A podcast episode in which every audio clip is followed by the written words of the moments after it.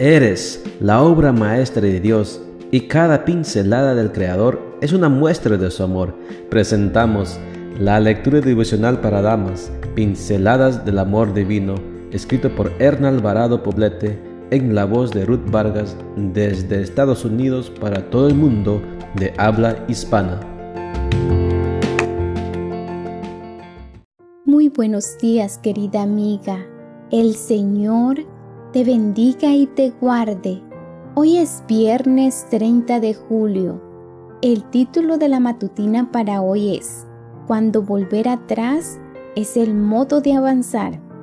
Nuestro versículo de memoria lo encontramos en Efesios 5, 1 y 2 y nos dice, Ustedes como hijos amados de Dios, procuren imitarlo, traten a todos con amor, de la misma manera que Cristo nos amó y se entregó por nosotros como ofrenda y sacrificio de olor agradable a Dios. Cuando los hijos crecen, se van volviendo independientes y comienzan a construir su camino en la vida. Los padres miramos en retrospectiva cómo los educamos y nos damos cuenta de que muchas cosas que hicimos por ellos y con ellos no fueron las mejores. Es entonces cuando nos sacude la culpa, pensamos que no hay vuelta atrás y que los errores cometidos son irreparables. Cuando los hijos nacen, muchos padres tenemos exceso de juventud, o sea, falta absoluta de experiencia. Generalmente los criamos usando el método que nuestros padres usaron con nosotros, y si este no nos dejó buenos recuerdos, nos vamos al polo opuesto, intentando no cometer los mismos errores. Tal vez no somos totalmente conscientes de que cambian las circunstancias y de que no hay dos hijos iguales, ni aun los gemelos idénticos. Ver a los hijos convertirse en adultos es como el examen final del oficio de ser padres. Nos alegramos por los aciertos y nos lamentamos por los errores. Lo primero nos genera satisfacción y lo segundo nos hace sentir reprobados. Si pudiera volver atrás en el tiempo, haría muchas cosas diferentes con mis hijos, me dijo una madre.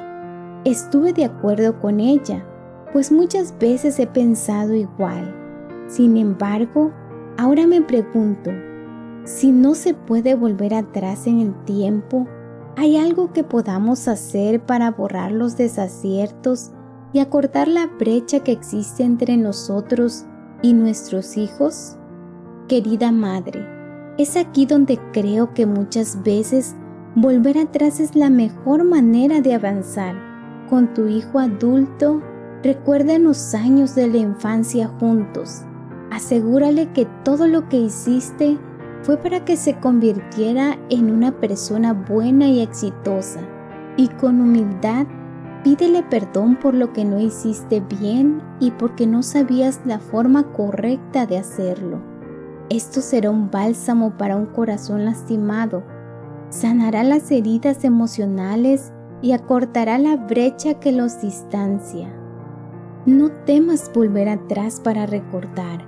Callar es como contener un grito que a veces explota en enojo, rencor, resentimiento, enfermedad y separación. Pedir perdón no nos hace débiles frente a los ojos de un hijo. Por el contrario, nos hace grandes y nos permite recibir de parte de ellos admiración y respeto. En esta tarea de reconciliación, Dios está a tu lado.